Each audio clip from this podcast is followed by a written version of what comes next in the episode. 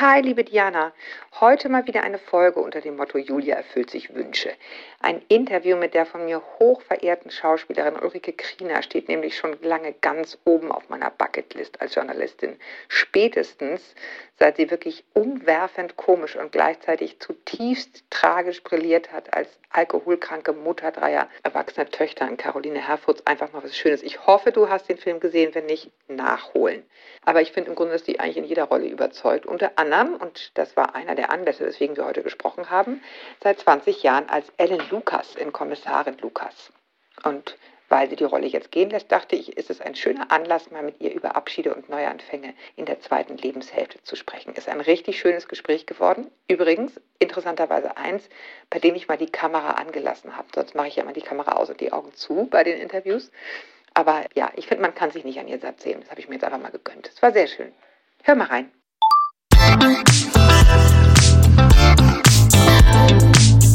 Willkommen zu einer neuen Folge von Meno an mich. Denn dieser Podcast ist für euch, liebe gereifte und interessierte Frauen dieses Landes. Jede Woche sprechen wir mit spannenden Frauen und empowern euch mit Wissen und Inspiration. Wir, das sind Diana Helfrich und Julia Schmidt-Jorzig aus der Brigitte-Redaktion.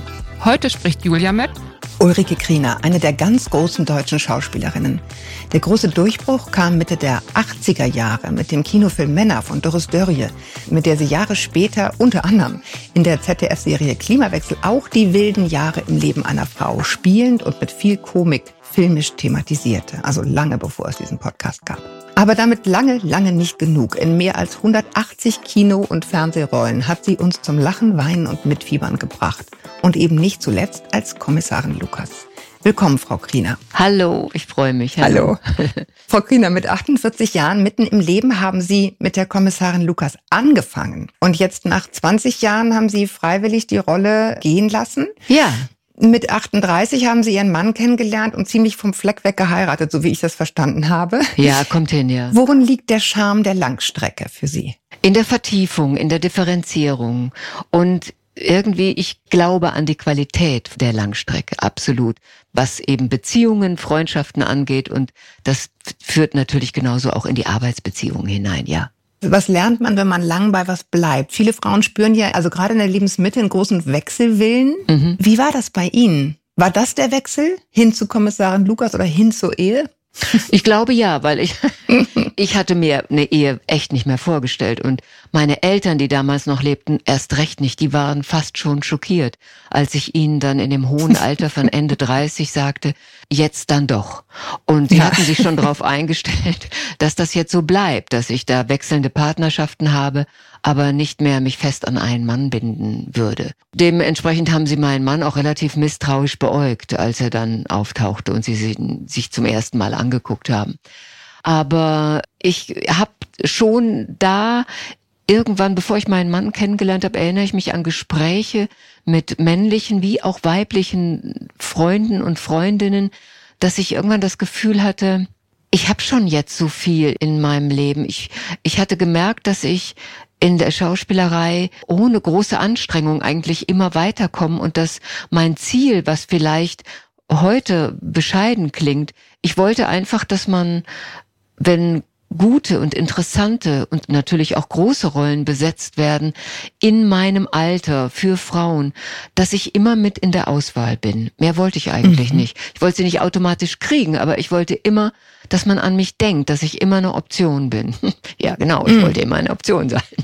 Ja, und hat geklappt. Äh, das hat dann geklappt. Als ich Ende 30 war, merkte ich, ja, jetzt habe ich in Kinofilmen mitgespielt, ich werde in irgendwelchen Krimis immer wieder als Mörderin. Das sind die interessanten Rollen natürlich. Und ich hatte das Gefühl, dieser Beruf fängt an, sich zu wiederholen und irgendetwas fehlt in meinem Leben. Und ich habe dann rausgefunden, dass es eigentlich tatsächlich ist, dass ich als junge Frau sehr, sehr, sehr auf meinen Beruf hingelebt habe. Und dass das die absolute Priorität war, eigentlich bis Ende 30. Und dass sich alles andere dem untergeordnet hat. Und in dem Moment, wo mir das bewusst wurde und ich auch das Gefühl hatte, da fehlt was. Und ich komme jetzt bald in das Alter, wo ich auch keine Kinder mehr kriegen kann. Mit 40 mhm. ist ja, wird's ja dann irgendwann auch ein bisschen dünner. Mhm. Genau in diese Zeit, in dem Moment, wo ich mein Leben anders sortiert und anders eingeordnet habe, einen anderen Blick auf mein eigenes Leben hatte, genau in diesem Moment habe ich meinen Mann kennengelernt. Und von da an, das war ein großes Ja zueinander, durchaus schwer errungen in dem ersten Jahr, also als wir uns mhm. kennengelernt haben. Aber es war ein ganz entschiedenes Ja von uns beiden zueinander. Und dadurch ging das dann auch ganz schnell mit dem Schwangerwerden, mit meinem Sohn, mit der Ehe. Das war eigentlich alles sehr fast überstürzt. Sehr schnell jedenfalls, sehr schnell. Ja, es ist interessant, äh, sozusagen die Reihenfolge, in der Sie das erzählen, denke ich so beim Zuhören, dass im Grunde erst die Haltung da war mhm. und dann kam Zufall oder nicht der Mann. Ne? Ja. Und, und vielleicht hätte ja. man ihn übersehen ohne die Haltung. Das ist ja auch immer so eine These, ne? Ja, ich, also ich würde sagen, bei mir trifft das zu. Ja. Ich habe erst gespürt, um mein Leben reich, rund, ganz zu machen, irgendwas fehlt in mir. Also wie gesagt, ich habe angefangen, Wiederholungen zu entdecken, die mhm. ich jetzt nicht besonders befriedigend fand. Mhm. Und ich glaube, ich bin schon ein Mensch, die immer das Bedürfnis hat, wachsen zu wollen, mehr zu wollen, mehr von mir zu fordern und mehr auch natürlich damit, ich will einen größeren Raum haben für mich. Ich möchte mich mehr ausdrücken können. Ich möchte eine große, dicke, erwachsene, runde Frau sein. Also jetzt nicht speckig, aber Sie wissen, was ich meine. ja, aber das ist interessant, weil ich glaube, also die Generationen davor, die haben diese Wünsche sich, glaube ich, gar nicht mehr genehmigt ab einem gewissen Alter immer noch mhm. Raum zu wollen. Ne, mhm. Da war dann so nach mhm. der, also bin auf dem Dorf groß geworden, da wurde dann im Grunde ab 50 nichts mehr gekauft, weil Lohnt ja nicht. Ja, das stimmt. Das kenne so, ich auch das, von, meiner, von meinen Eltern. Genau, das ist, genau. Das ist ein, ein großer Luxus, finde ich, dass wir das heute haben, wie wir auch ganz selbstverständlich haben. Mhm. Ja, uns das einfach nehmen. Trotzdem gibt es natürlich eine gewisse Grenze, es gibt eine Endlichkeit, die man dann mhm. auch irgendwann mhm. spürt. Ja, klar. Ich persönlich finde, das ist ja auch ein gewisser Charme, diese Begrenzung. Also Charme, ja. nicht Charme, sondern Charme Charme, diese Begrenzung zu fühlen. Sie haben schon gesagt, Sie haben dann gefühlt, da muss noch was anderes her. Für dieses andere, lassen Sie es jetzt im Privaten sein oder auch beruflich, wie auch immer, hatten Sie Vorbilder, an denen Sie sich orientiert haben? Ich habe gelesen, Ihre Eltern waren wohl sehr konservativ, da haben Sie sich eher draus wegbewegt. Gab es sonst andere oder irgendwann doch wieder die Eltern, wo man dachte, ach, vielleicht doch so in die Richtung möchte ich mich entwickeln? Ach, meine Eltern waren, also Vorbild für mein Leben kann ich nicht sagen. Also ehrlich gesagt war eher das, wie meine Mutter gelebt hat, das, was ich auf gar keinen Fall wollte. Meine Mutter hatte die Perspektive für mich, dass sie das echt prima finden würde, wenn ich so Chefsekretärin wäre. Also aber auf gar keinen Fall Chefin selber. Aber Sekretärin mhm. bei so einem wichtigen Mann, das war eigentlich das Optimum, was man so erreichen mhm. konnte in ihrer Fantasie. Also Berufstätigkeit, ja, das haben meine beiden Eltern natürlich mhm. total befürwortet. Ich habe mich in dem, was ich und wer ich sein wollte, sicherlich mehr an meinem Vater orientiert als an meiner Mutter. Ich wollte meinem Vater auch gefallen. Ich bin eine Papatochter, wie man so schön sagt. Ich habe mhm. mir von meinem Vater, und das war das Gebiet, wo er, glaube ich, auch besonderen Spaß an mir hatte, staunend, aber doch Spaß an mir hatte, war, ich habe mir einfach zeigen lassen, wie das alles geht mit Werkzeug, mit Waschbecken, wenn die verstopft sind, wie man die reinigt, wie man mit dem Schlagbohrmaschine umgeht, wie das ist mit dem Strom, wie man irgendwie Lampen montiert, wie man diese Dinge alle macht. Und das ist mir geblieben und das hat mir auch echt riesen Spaß gemacht im mhm. Leben. Und diese äh, Unerschrockenheit vor handwerklichen Dingen, die ist mir sicherlich geblieben. Und deswegen habe ich das auch manchmal beschrieben, dass ich immer noch Baumärkte großartig finde. Und ich glaube, auch heutzutage ist es so, wenn bei mir Handwerker im Haus sind, ich gucke mir einfach super gerne an, was die machen. Gerade wenn es an Strom geht, setze ich mich gerne mal zum Ärger der Handwerker daneben und gucke da immer besonders gerne zu. Ich habe sogar schon Tipps überlegt, noch. ob ich noch mal eine Lehre mache, ja, im Alter, ob ich noch mal an die, und da, nee, jetzt komm, Wirklich? Ja, das habe ich Wirklich? echt überlegt, ja. Weil ich mag Handwerk, ich stehe auf Handwerk, ich finde Handwerk richtig, richtig toll. Und wenn es dann noch in ein künstlerisches Handwerk reingeht, das finde ich das absolute Optimum, finde ich ganz toll. Ja, das stimmt. Ich habe ich hab mich hat sehr gerührt. Ein sehr enger Freund meines Vaters war Bauunternehmer, sein Leben lang sehr erfolgreich und haben viele so Kastenhäuser gebaut. Und kaum war er in Rente, hat er sich ein Butterbrot geschmiert und selber noch mal ein Haus gebaut aus Holz, von Hand. Wie toll. Der war längst nur noch im Büro. Ja. Und hat da gesagt, so jetzt kann ich endlich wieder, jetzt bin ich in Rente, jetzt darf ich wieder selber. Das fand ich wirklich sehr rührend, ja, muss ich sagen. Also ich bewundere diese Leute, die das können. Ich mag die Kunstfertigkeit des Handwerks und ich finde, da steckt auch so viel Befriedigung drin. Anders als in Berufen, die, weiß ich nicht, ja, Dienstleistung ist auch noch schon mal was anderes, wenn es im sozialen Bereich ist, aber ich kann mir überhaupt nicht vorstellen, wo zum Beispiel Steuerberater ihre Befriedigung herziehen. Das kann ich mir überhaupt nicht vorstellen. Aber aus nee. anderen Berufen, zum Beispiel aus handwerklichen Berufen, das finde ich, da sieht man, was man schafft. Ja, ich meine, Ihr Beruf ist auch ein Handwerk. Äh, ja. So, so würde ich das einschätzen. Also wo man einfach Dinge ja. tut. Sie, sie, Ihre Zeit als Ellen Lukas ist ja nun zu Ende schon. Es ist ja alles mhm. abgedreht. Mhm. Die kommt ja am Ende ihres Lebens ins Grübeln und fragt sich, bin ich zu alt für den Job? Oder im Grunde fangen andere sie an, das zu fragen und sie reagiert sehr biestig, weil sie sich das wahrscheinlich selber schon fragt. Mhm. Und ähm, genau. Was halten Sie von meiner These, dass dieser Übergang von diesem Berufsleben in das Privatleben so unseren Generationen besonders schwer fällt, weil unsere Eltern uns jetzt nicht gerade vorgebetet haben, wie wichtig die Work-Life-Balance ist? Wir sind ja sehr gepolt auf Abliefern im Job. Ja, also bin ich bestimmt auch. Also ich sehe mich auch mindestens zu 50 Prozent als pure Arbeiterin und als Künstlerin. Also ganz ehrlich, wenn ich es realistischer sehe, sehe ich den künstlerischen Anteil bei mir immer. Also ich nehme den, ja, den habe ich sicherlich auch, ja, ein gewisses Talent.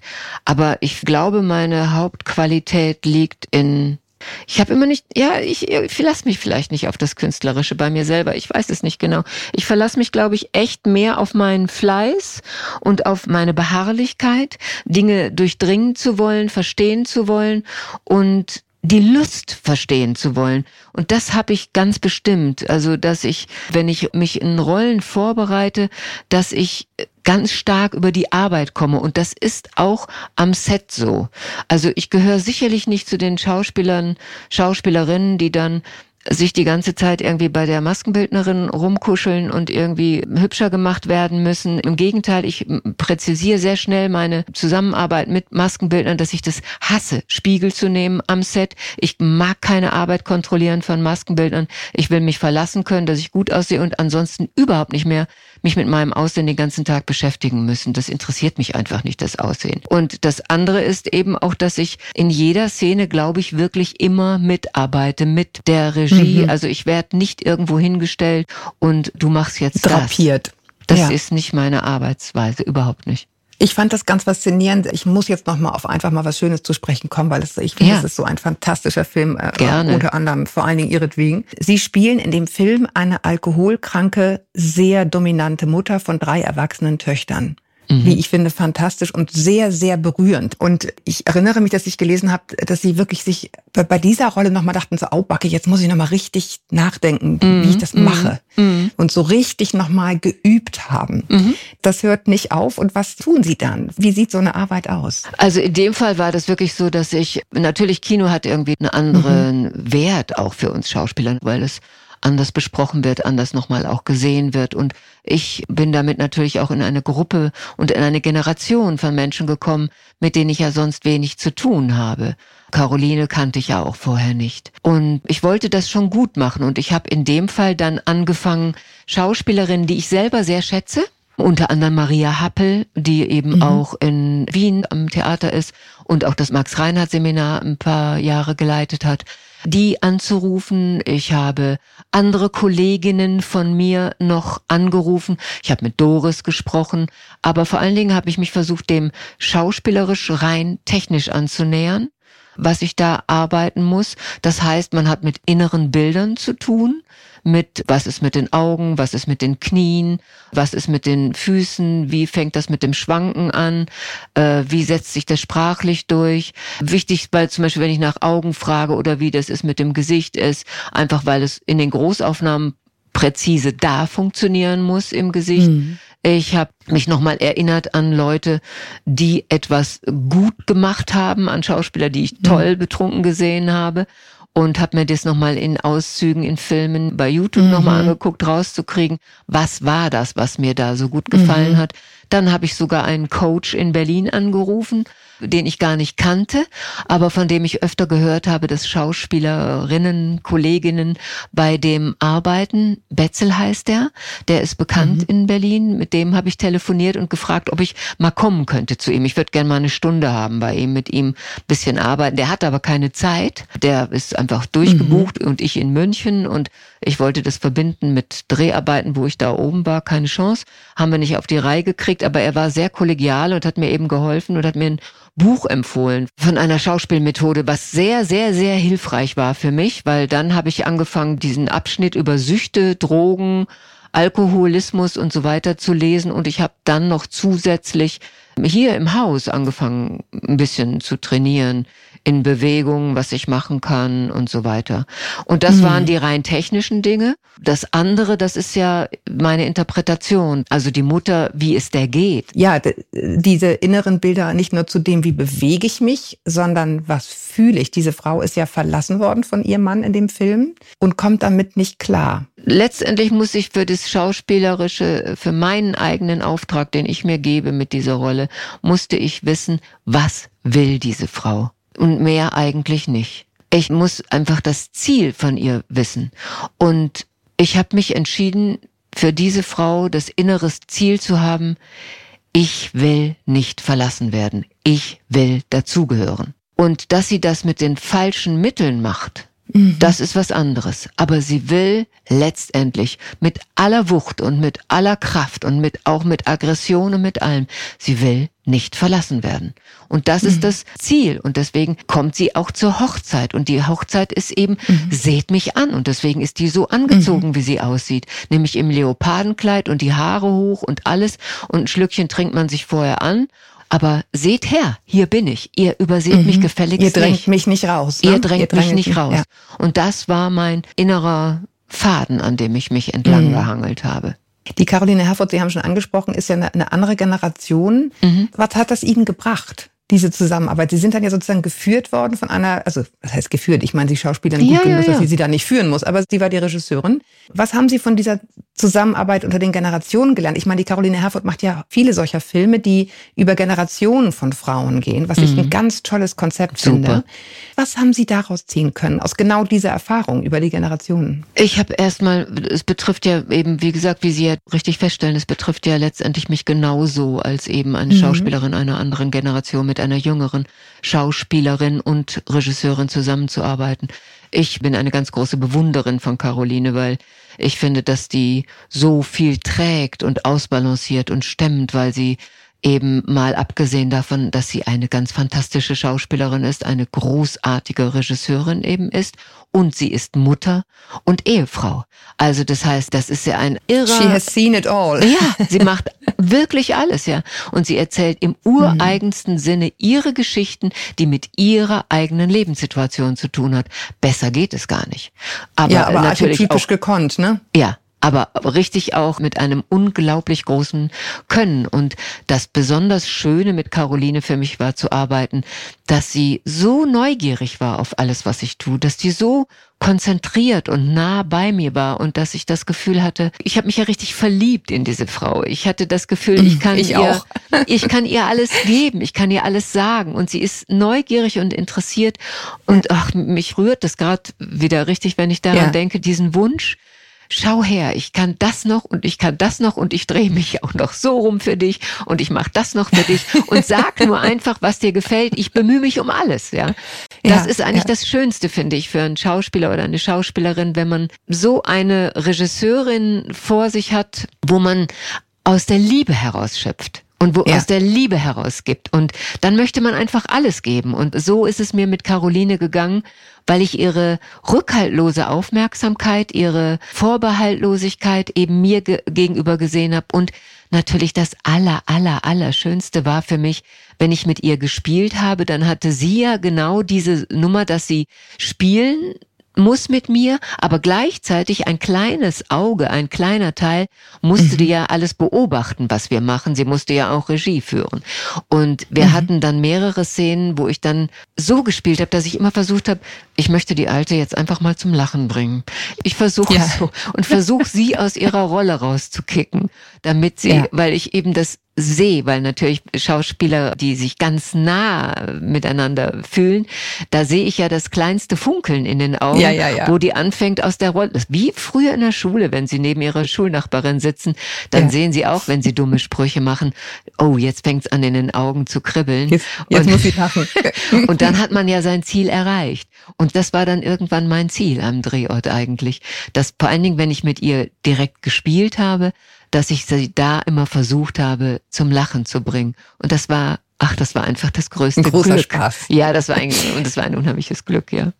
Die beiden Rollen, die Sie gespielt haben, die eine Frau, die rausgedrängelt wird und es einfach nicht mit sich machen lässt, die sich immer wieder reindrängelt auf, wie ich finde, unheimlich berührende und unterhaltsame Weise, die Sie spielen. Und Caroline Herford als junge Frau, die sich in der Zwickmühle mhm. befindet, wenn sie noch ein Kind haben will, dann muss das jetzt bald mal passieren. Mhm. Im Grunde so ein transgenerationales Thema, wie, wie werden wir eigentlich würdevoll älter als Frauen? Mhm. Gibt es Momente, wo Sie sich da so besonders verbunden gefühlt haben mit diesen Themen in dem Film oder auch grundsätzlich, wo Sie sich mit Frauen besonders verbunden fühlen angesichts solcher Themen? Ja, immer. Also da, ja, natürlich ist es so. Wenn ich da jetzt auf eine Zwischenfrage, die Sie vorhin mhm. mal gestellt habe, was ist zuerst da, der Mann oder das Konzept? Also den Mangel zu spüren, die eigene Haltung zu spüren, der Blick auf das eigene Leben oder nicht, dann sehe ich das ja in diesem Film auch. Auch da ist es ja die junge Frau, die den Mangel spürt, die irgendwo auch merkt, da geht jetzt, ich komme in eine andere Lebensphase und da fehlt etwas. Und ihre Freundin ist ja auch die, die sagt, du hier, lieb dich mal, guck mal auf dich selber. Bisschen mehr Würde, Kleine. Du bist wer, mhm. du bist ein Mensch, du bist eine Frau, die es wert ist, geliebt zu werden. Und die hat's auch vorher gespürt und dann trifft sie diesen jungen Mann, der nichts mit ihrem Konzept zu tun hat, aber der es ist und zu dem man mhm. dann Ja sagt. Und natürlich mhm. fühle ich mich dem total verbunden und ich hätte nie für mich mir vorstellen können, ein Kind ohne einen Mann zu haben. Das mhm. kann ich mir nicht vorstellen. Also das heißt, die Art und Weise, wie mhm. die Rolle der Caroline in diesem Film versucht, eben mit künstlicher Befruchtung und so mhm. weiter und das alles ganz alleine zu machen. Natürlich das Konzept der alleinerziehenden Mutter, ja, das ist aber doch aber auch meistens eines, was man nicht unbedingt wählt, sondern was man wählen muss. Mhm. Weil ich glaube, der Wunsch ist schon eher der, dass man das zusammen macht, auch mit dem Vater. Ich fühle mich da den Frauen, die eben ihr Leben im privaten wie auch im beruflichen eben glückhaft zusammenfügen wollen, total mhm. verbunden. Und auch mit ja. den Widerständen, die da sind. Ja, there's no lunch for free. Alles hat seinen nee, Preis. Ja, ne? absolut. Ja. Sie haben Ihren ersten Sohn verloren, Ihren zweiten Sohn großgezogen, der ist inzwischen längst ausgezogen. Erinnern Sie sich noch an diesen Übergang wenn dieser Teil, ich weiß nicht, ist der je abgeschlossen, aber so sich so abgeschlossen anfühlt, wenn dann so ein Kind das Haus verlässt? Wann war das bei Ihnen und wie war das für Sie? Also erstens mal das Kind zu bekommen. Ich würde jetzt den anderen Übergang, den finde ich auch noch wichtig, weil ich den nämlich auch nicht so leicht finde. Von dieser Zeit, wo ich mich massiv über die Berufstätigkeit definiert habe, plötzlich Mutter zu werden, finde ich auch einen super schweren Übergang, ja. Oh ja. Finde ich, weil man eigentlich mhm. auf einmal sich wiederfindet in den ganzen weiblichen mhm. Aufgaben, die man zu meistern hat, von denen ich gedacht habe, ich hätte sie lange überhaupt, ach, die wären weit, die wären Kilometer hinter mir. Und das mhm. sind sie mhm. natürlich gar nicht. In dem Moment, wenn man ein Kind stillt und mhm. dann geht das gar nicht. Das geht natürlich gar nicht, dass man sich Arbeiten aufteilt. Der eine ist weg, der andere ist da.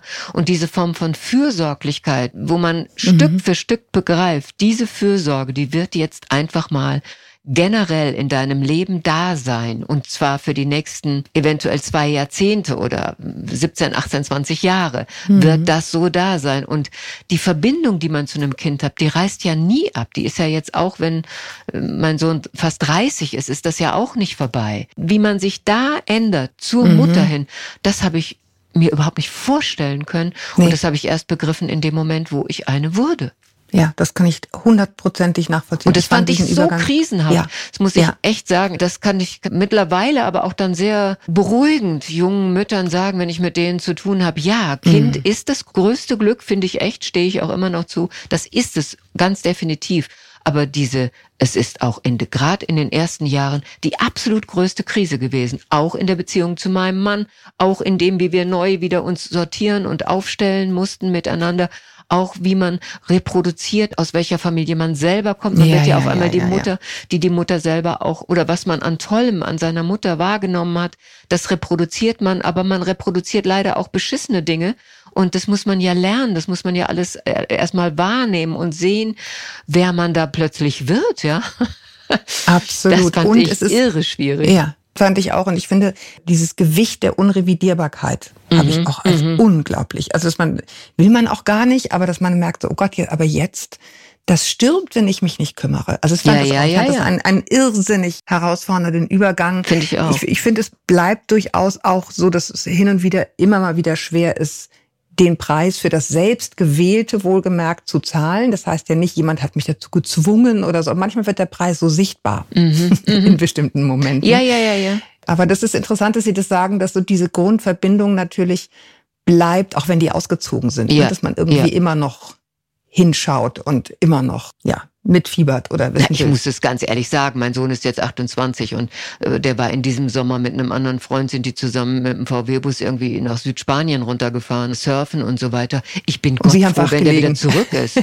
ja, also, wenn, nein, einfach, weiß ich nicht, ja, für so viel tausend Kilometer auf der Autobahn rumzuschruppen und dann irgendwie das Surfen und so weiter ist ja auch an der Atlantikküste jetzt auch nicht so ohne, also nee. finde ich. Ja, hört nicht auf. Also das, das beruhigt mich ja unglaublich, Frau Kriener, vielen Dank. Sie haben in einem der Interviews gesagt, Schwermut sei nicht Ihre Stärke. Auch eine sehr schöne Formulierung übrigens.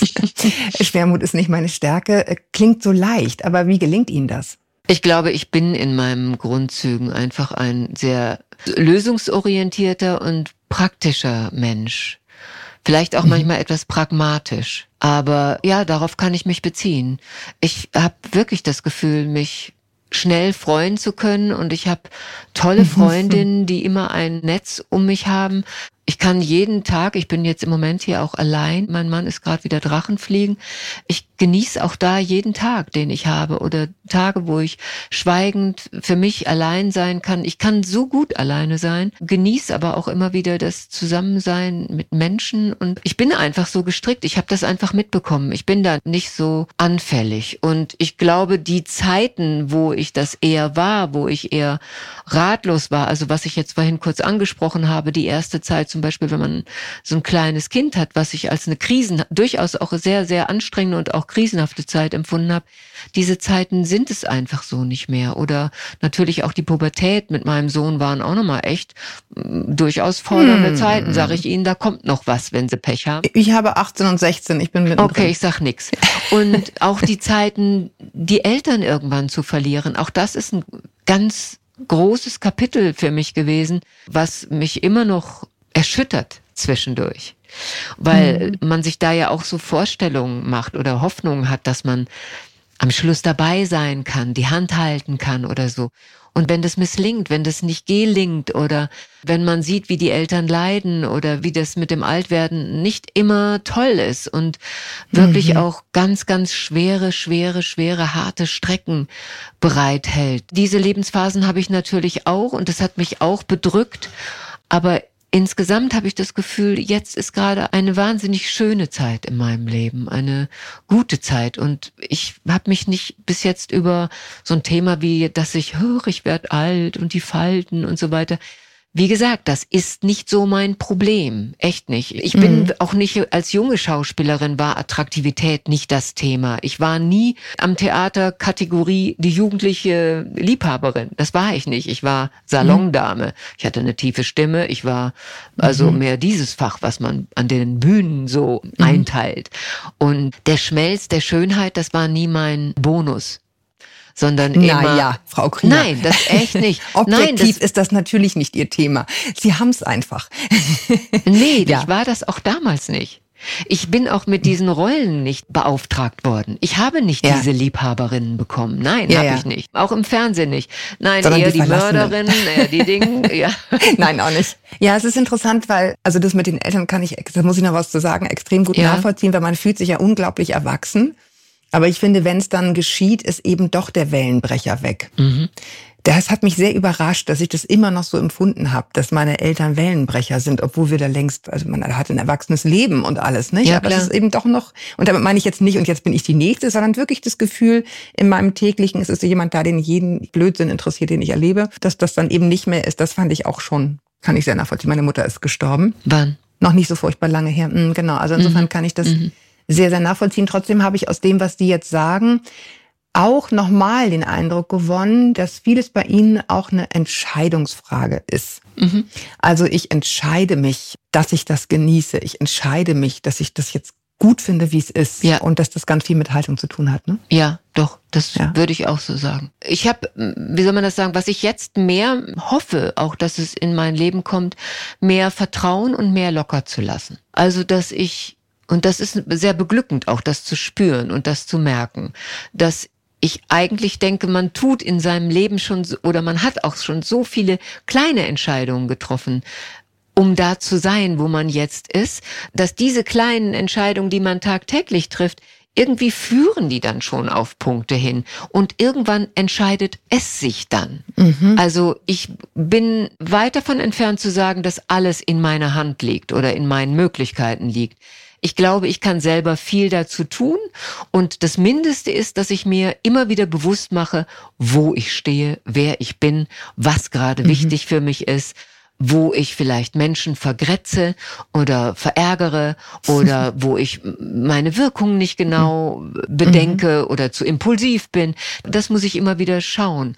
Und ich habe einfach in meinem Leben die Erfahrung gemacht, wenn ich gemerkt habe, boah Ulrike, jetzt hast du aber fünf Mörderinnen hintereinander und immer so ein Drama und immer dieses Gejammere, ja, ich möchte jetzt einfach mal wieder eine Komödie spielen. Ich möchte jetzt einfach, Einfach mal was diesen Schönes. anderen, Teil- einfach mal was anderes, dass ich dann Ja. konsequent ein, zwei Angebote absage, aber auch kommuniziere, nee, ich habe es jetzt echt oft gemacht, ich möchte das nicht mehr, ich möchte jetzt mal wieder was anderes dass ich dann aber auch nur den kleinsten Faden von etwas anderem, und das kann dann auch ein schlechterer Film sein, ein blöderer Film, aber wenn die Rolle mir die Möglichkeit bietet, ein bisschen was anderes zu spielen, sofort die genommen habe.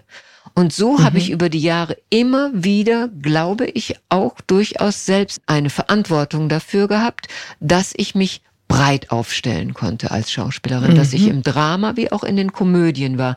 Ich habe mich selber gegen die Schubladen gewehrt. Auch auf die Gefahr hin mal dann nichts zu spielen zu haben. Sie haben gesagt, Sie wünschen sich, dass jetzt auch so ein bisschen Gelassenheit vielleicht kommt, dass sich das schon alles irgendwie fügen wird mit diesen kleinen täglichen Entscheidungen, die man so trifft. Gibt es etwas, was die jüngere Ulrike Kriener der älteren Ulrike Kriener sagen würde, wo sie noch mal hinschauen kann? Die Jüngere würde vielleicht der Älteren nochmal sagen, wirf's nochmal alles in die Luft und guck mal, was du dann auffängst. Also die Würfel neu zu mischen, ja, nochmal zu gucken, was ich nochmal neu angehen könnte. Ich gehöre nicht zu den Menschen, glaube ich, die das Gefühl hat, ich muss was ganz und gar anderes jetzt nochmal anfangen. Ich glaube, dass alles in meinem Leben ist. Also das Interesse an ehrenamtlicher Arbeit, bestimmte Reisen, die ich noch machen möchte. Aber vielleicht gibt es ja doch noch etwas ganz und gar anderes.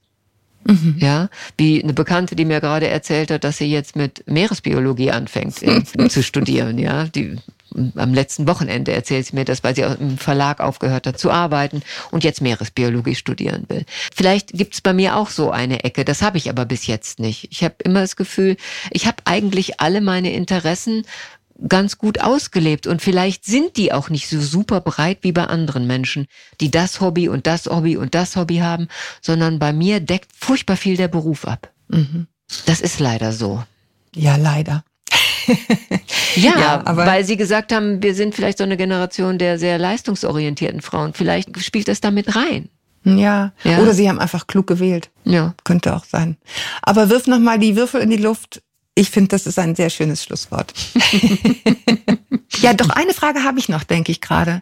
Sie sind ja für Ihren Mann in die Kirche wieder ein, oder sagen wir so, für die Ehe wieder Ja. in die Kirche eingetreten. Was für einen Umgang haben Sie damit gefunden? Spielt Gottvertrauen eine Rolle im Alter mehr als vorher? Ja, das meinte ich mit diesem Urvertrauen. Es wird sich fügen und eben nicht dieses Gefühl, ich bin die große Bestimmerin von allem, sondern mhm. es geschieht auch etwas anderes und ich ja, ich bin gerade an diesem Thema dran, was ich gerade öfter mal in Artikeln lese, Demut. Und das heißt natürlich, sich bei allem Wünschen, bei allem Entscheidungen, die ich treffe, doch immer wieder auch zurückzunehmen und zuzulassen, dass es sich fügt. Manchmal kommt man doch, Sie kennen das doch auch, in Situationen, wo man so gerne etwas durchsetzen möchte und kann es aber nicht, weil viele andere Menschen mhm. auch noch irgendwelche Meinungen oder Haltungen dazu haben. Dann hätte ich mich früher vielleicht mehr verbissen, hätte mehr gestritten und jetzt denke ich, und das hat was mit meiner Erfahrung zu tun und nicht mit Müdigkeit. Jetzt denke ich, Ulrike, du hast alles gesagt, was du meinst dazu. Ich habe mich dazu geäußert. Und mhm. es gibt auch andere Sichtweisen. Und wenn jetzt die anderen eine andere haben und sich das andere durchsetzt, ich werde damit leben können und ich finde auch eine Lösung. Und das ist für mich das Vertrauen, dass ich nur bis zu einem bestimmten Punkt Power. Und mhm. am Ende dann sage, komm, ist doch interessant. Weil ich habe auch so oft gesehen, dass ich eine verkehrte Meinung hatte, dass ich mich in was verrannt oh, ja. hatte mhm. und habe gesehen, stimmt ja gar nicht. Man kann das ja auch so sehen. Es ist ja gar nicht wahr. Oder man kann diese Szene, die ich sage, das ist furchtbar, kann kein Mensch spielen, grauenvoll nee, das stimmt überhaupt nicht. Mit ein bisschen anderer Perspektive, ein bisschen anderen Blick drauf, den mir eben auch andere Menschen geben können, kann man diese Szene ganz wunderbar spielen. Habe ich einfach vorher nicht gesehen. Und das meine ich mit dem, was anderes zulassen und das Vertrauen zu haben, kommt schon. Und dann wird's halt anders, aber ist auch gut. Ja, ich habe hab mich sehr befasst mit den Schriften von Heinz von Förster, einem Theoretiker der Systemtheorie, und der hat gesagt, sowas wie Wahrheit gibt es wirklich nicht. Mhm. Es gibt Hypothesen, mhm. also zum Beispiel die Erde ist eine Scheibe.